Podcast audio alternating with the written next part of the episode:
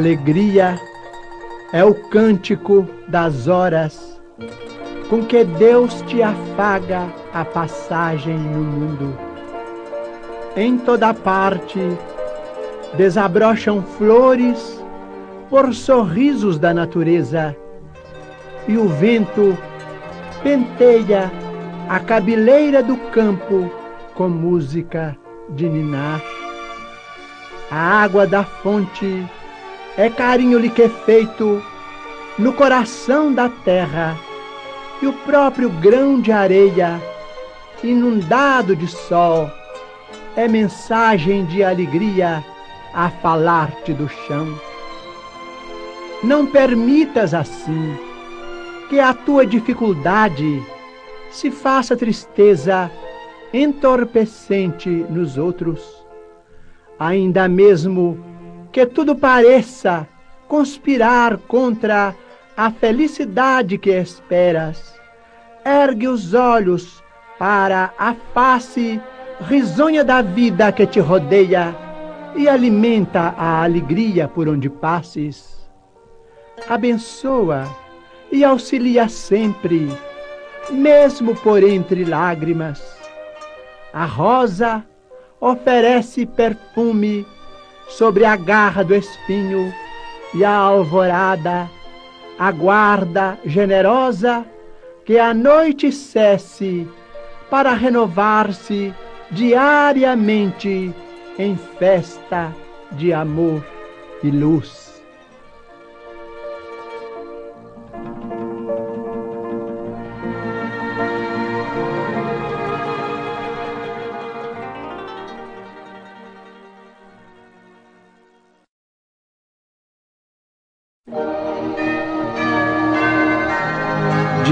Surpresa.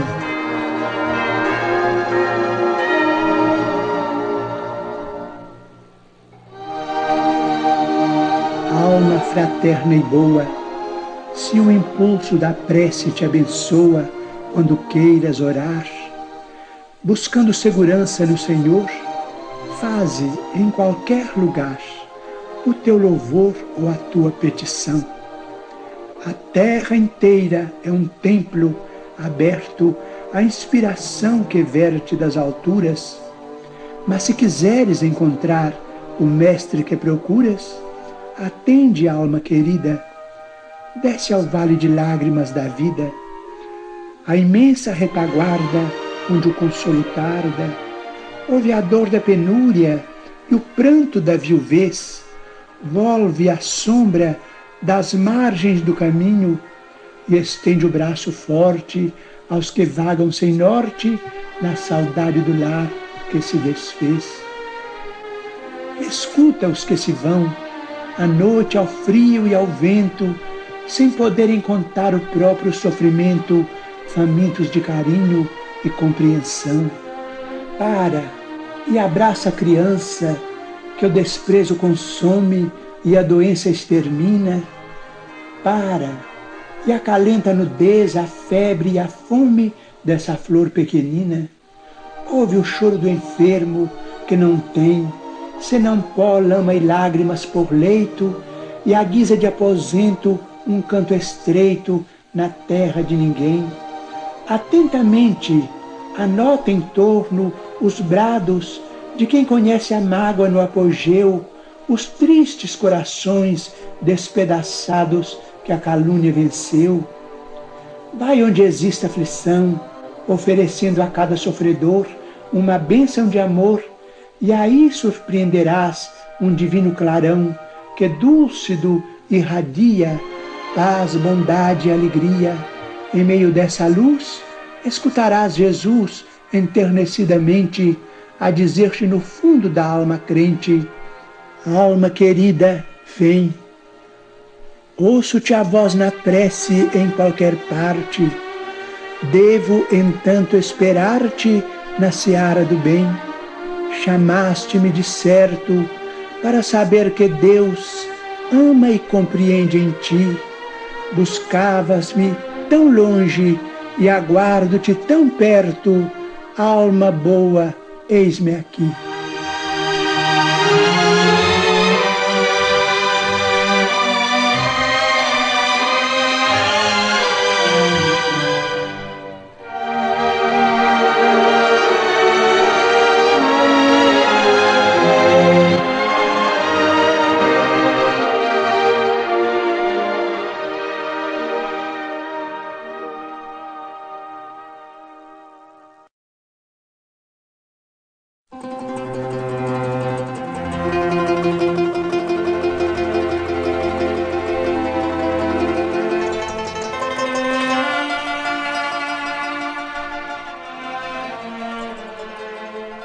Se Jesus considerasse a si mesmo puro demais, a ponto de não tolerar o contato das fraquezas humanas, se acreditasse que tudo deve correr por conta de Deus, se nos admitisse irremediavelmente perdidos na rebeldia e na delinquência, se condicionasse o desempenho do seu apostolado ao apoio dos homens mais cultos, se aguardasse encosto dinheiroso e valimento político a fim de realizar a sua obra, ou se recuasse diante do sacrifício, de certo, não conheceríamos a luz do Evangelho que nos descerra caminho à emancipação espiritual. Se Allan Kardec superestimasse a elevada posição que lhe era devida na aristocracia da inteligência, colocando honras e títulos merecidos acima das próprias convicções, se permanecesse na expectativa da adesão de personalidades ilustres à mensagem de que se fazia portador, se esperasse cobertura financeira para atirar-se à tarefa, se avaliasse as suas dificuldades de educador com escasso tempo para esposar compromissos diferentes do magistério, ou se retrocedesse perante as calúnias e injúrias que lhe insaram a estrada, não teríamos a codificação da doutrina espírita que complementa o Evangelho, integrando-nos na responsabilidade de viver.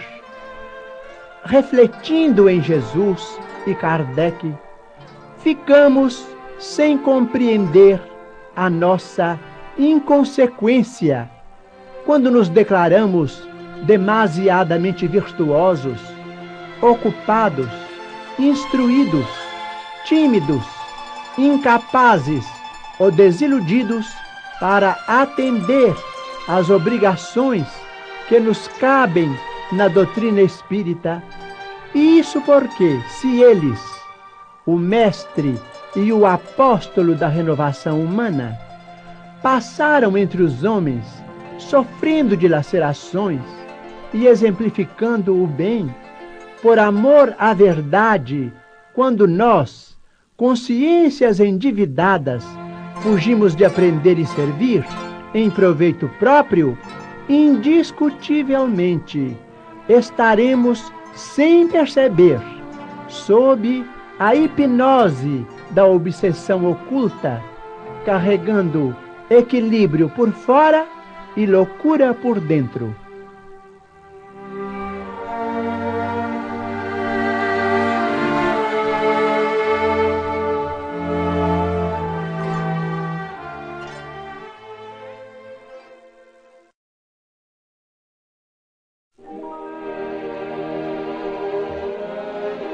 O encontro divino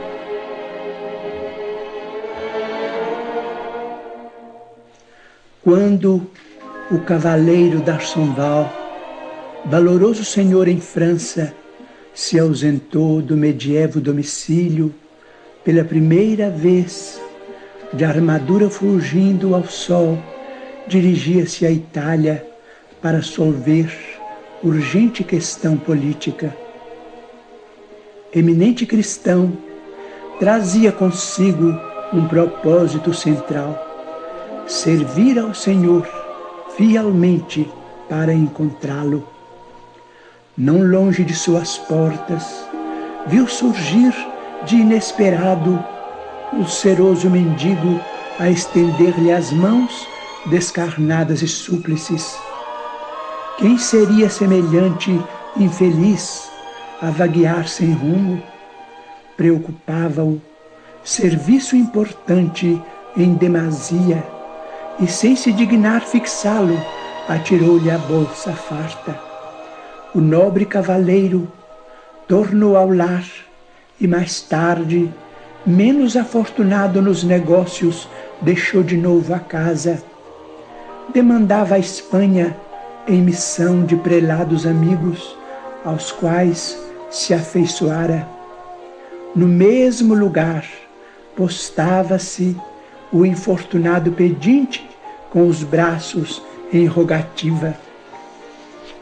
O fidalgo, intrigado, revolveu grande saco de viagem e dele retirou o pequeno brilhante, arremessando-o ao triste caminheiro que parecia devorá-lo com o olhar.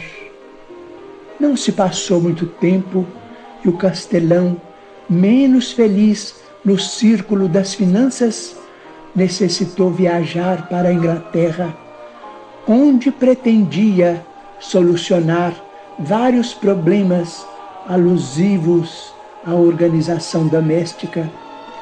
No mesmo trato de solo, é surpreendido pelo amargurado leproso, cuja velha petição se ergue no ar. O cavaleiro arranca do chapéu estimada joia de subido valor e projeta sobre o conhecido romeiro orgulhosamente. Decorridos alguns meses, o patrão feudal se movimenta na direção de Porto Distante em busca de precioso empréstimo destinado à própria economia ameaçada de colapso fatal e no mesmo sítio, com rigorosa exatidão, é interpelado pelo mendigo cujas mãos, em chaga aberta, se voltam ansiosas para ele. Darsonval extremamente dedicado à caridade, não vacila, despe fino manto e entrega-o de longe, receando-lhe o contato. Depois de um ano, premido por questões de imediato interesse, vai a Paris invocar o socorro de autoridades e, sem qualquer alteração, é defrontado pelo mesmo Lázaro, de feição dolorida, que lhe repete a antiga súplica. O castelão atira-lhe um gorro de alto preço, sem qualquer pausa no galope em que seguia presto. Sucedem-se os dias e o nobre senhor, num ato de fé, abandona a respeitada residência com séquito festivo. Representará os seus junto à expedição de Godofredo de Bouillon na cruzada com que se pretende libertar os lugares santos. No mesmo ângulo da estrada, era esperado pelo mendigo que lhe reitera a solicitação em voz mais triste. O ilustre viajante dá-lhe então rico farnel, sem oferecer-lhe a mínima atenção. E na Palestina, Darsombal combateu valorosamente, caindo ferido em poder dos adversários. Torturado, combalido e separado de seus compatriotas por anos a fio, padeceu miséria e vexame, ataques e humilhações, até que um dia, homem convertido em fantasma, torna ao lar que não o reconhece. Propalada a falsa notícia de sua morte, a esposa deu-se pressa em substituí-lo à frente da casa. E seus filhos, revoltados, soltaram cães agressivos que o dilaceraram cruelmente, sem comiseração, para com o pranto que lhe escorria dos olhos semi-mortos. Procurando velhas afeições, sofreu repugnância e sarcasmo. Interpretado agora, a conta de louco, o ex-fidalgo, em sombrio crepúsculo, ausentou-se, em definitivo, a passos vacilantes. Seguir para onde? O mundo era pequeno demais para conter-lhe a dor. Avançava Penosamente, quando encontrou o mendigo, relembrou a passada grandeza e atentou para si mesmo, qual se buscasse alguma coisa para dar. Contemplou o infeliz pela primeira vez e, cruzando com ele o olhar, angustiado, sentiu que aquele homem, chagado e sozinho, devia ser seu irmão. Abriu os braços e caminhou para ele, tocado de simpatia, como se quisesse dar-lhe o calor do próprio sangue. Foi então que, recolhido no regaço do companheiro que considerava leproso, dele ouviu as sublimes palavras: Darsonval, venha a mim. Eu sou Jesus, teu amigo. Quem me procura no serviço ao próximo, mais cedo me encontra. Enquanto me buscavas à distância, eu te aguardava aqui tão perto. Agradeço o ouro, as joias, o manto, o agasalho, o pão que me deste. Mas há muitos anos te estendi os meus braços, esperando o teu próprio coração. O antigo cavaleiro nada mais viu, senão vasta senda de luz entre a terra e o céu. Mas no outro dia, quando os semeadores regressavam às lides do campo, sob a claridade da aurora, tropeçaram no orvalhado caminho com um cadáver. Darsondal estava morto.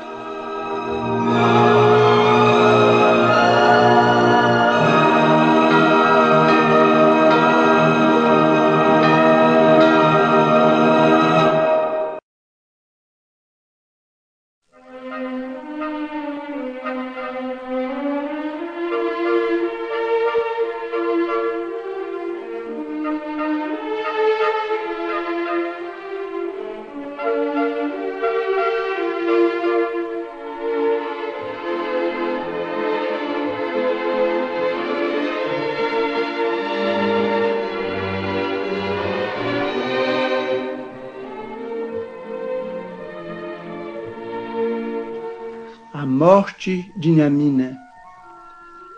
Nhamina morre aos poucos num palheiro, lembra a orquestra do mestre Carmelinho, quando moça rasgara o cavaquinho nas noites de alegria no terreiro. Sozinha lembra a flauta de Antoninho, a sanfona de Juca, funileiro, depois o mundaréu triste e insoneiro os maus tratos e as mágoas do caminho. Larga o corpo, ouve acordes na janela. A orquestra antiga toca junto dela, Juca, Antoninho, Rita, Zico Prata.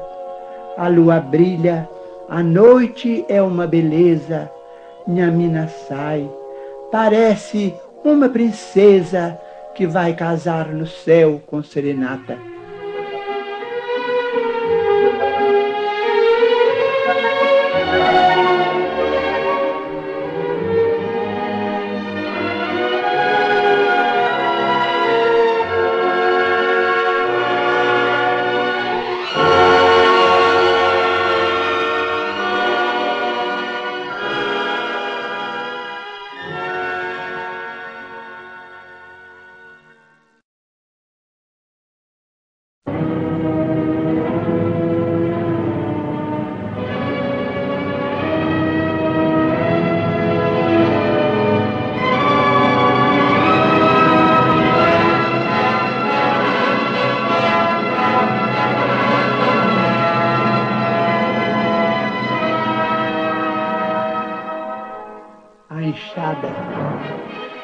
Febre alta, o velho Zé da Hora limpa a roça no sítio da chapada, treme, cai, de repente não vê nada, tudo é escuro no campo, terra fora.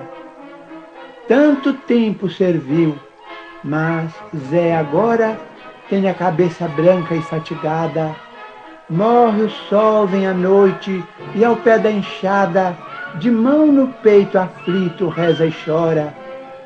Zé larga o corpo e espírito liberto pede luz, e eis que a luz surge de perto, tropeçando levanta-se, quer vê-la, mas cai de novo em pranto de alegria. A enxada do seu pão de cada dia brilhava convertida numa estrela.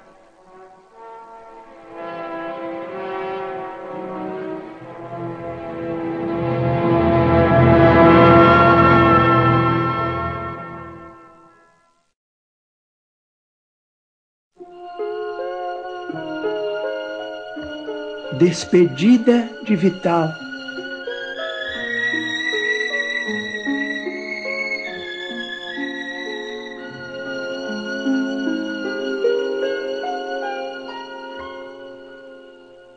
Lua cheia, na choça a que se apega, morre Vital, velhinho, olhando o morro. Por prece, escuta a arenga do cachorro ganindo nas toceiras da macega. Pobre amigo, agoniza sem socorro, chora lembrando o milho na moega. Oitenta anos de lágrimas carrega na carcaça jogada ao chão sem forro. Suando, enxerga um moço na soleira. Eu sou leproso, avisa em voz rasteira mas diz o moço envolto em luz dourada: Vital, eu sou Jesus, venha comigo. E o velho sai das chagas de mendigo para um carro de estrelas da alvorada.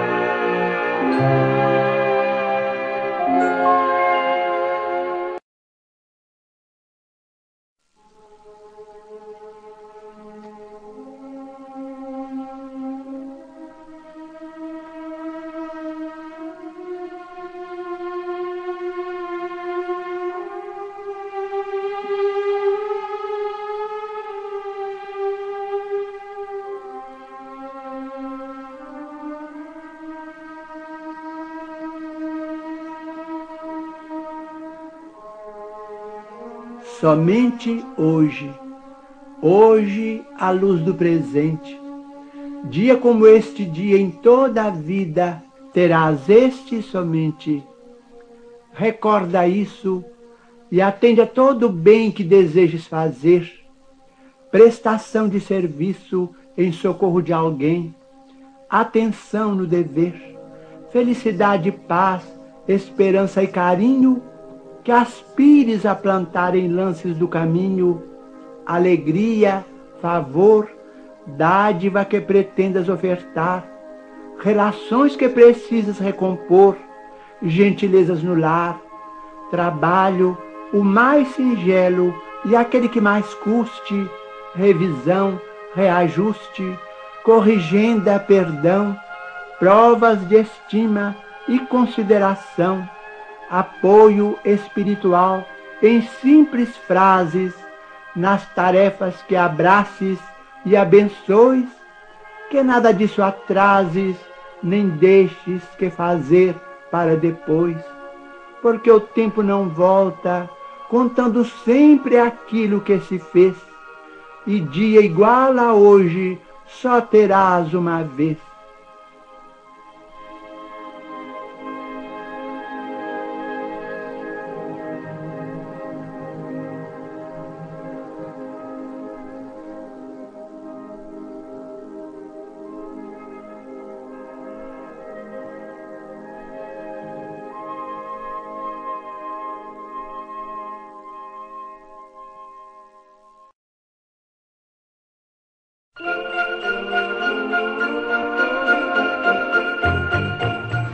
Natal.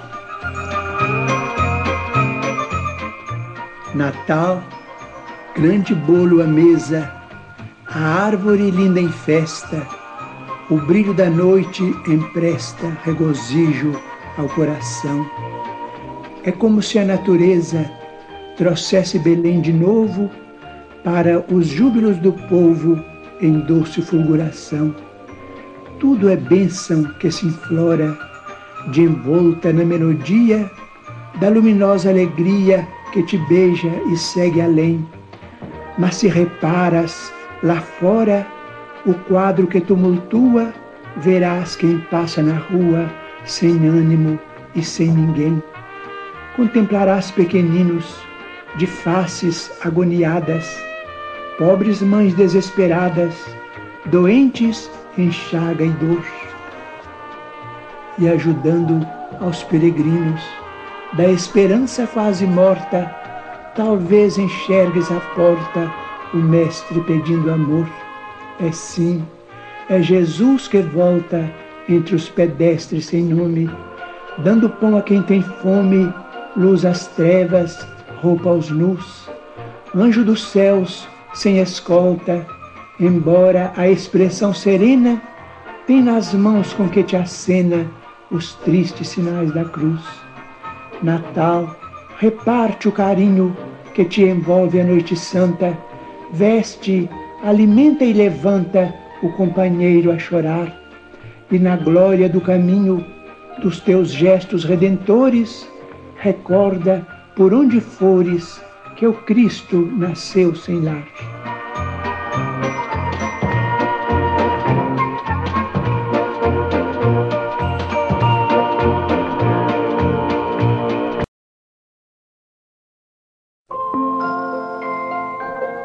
Prece diante da manjedoura. Senhor, diante da manjedoura em que nos descerras o coração, ensina-nos a abrir os braços para receber-te. Não nos relegues ao labirinto de nossas ilusões, nem nos abandones ao luxo de nossos problemas. Vimos ao teu encontro, cansados de nossa própria fatuidade. Sol da vida, não nos confies as trevas da morte. Fortalece-nos o bom ânimo, reaviva-nos a fé, induze-nos a confiança e a boa vontade. Tu que renunciaste ao céu, em favor da terra, ajuda-nos a descer com o supremo bem para sermos mais úteis. Tu que deixaste a companhia dos anjos, sábios e generosos, por amor aos homens, ignorantes e infelizes, auxilia-nos a estender com os irmãos mais necessitados que nós mesmos o tesouro de luz que nos trazes Defende-nos contra os vermes da vaidade, ampara-nos contra as serpes do orgulho, conduze-nos ao caminho do trabalho e da humildade, e reconhecidos à frente do teu berço de luminosa esperança, nós te rogamos, sobretudo, os dons da simplicidade e da paz, para que sejamos contigo fiéis a Deus hoje e sempre. Assim seja.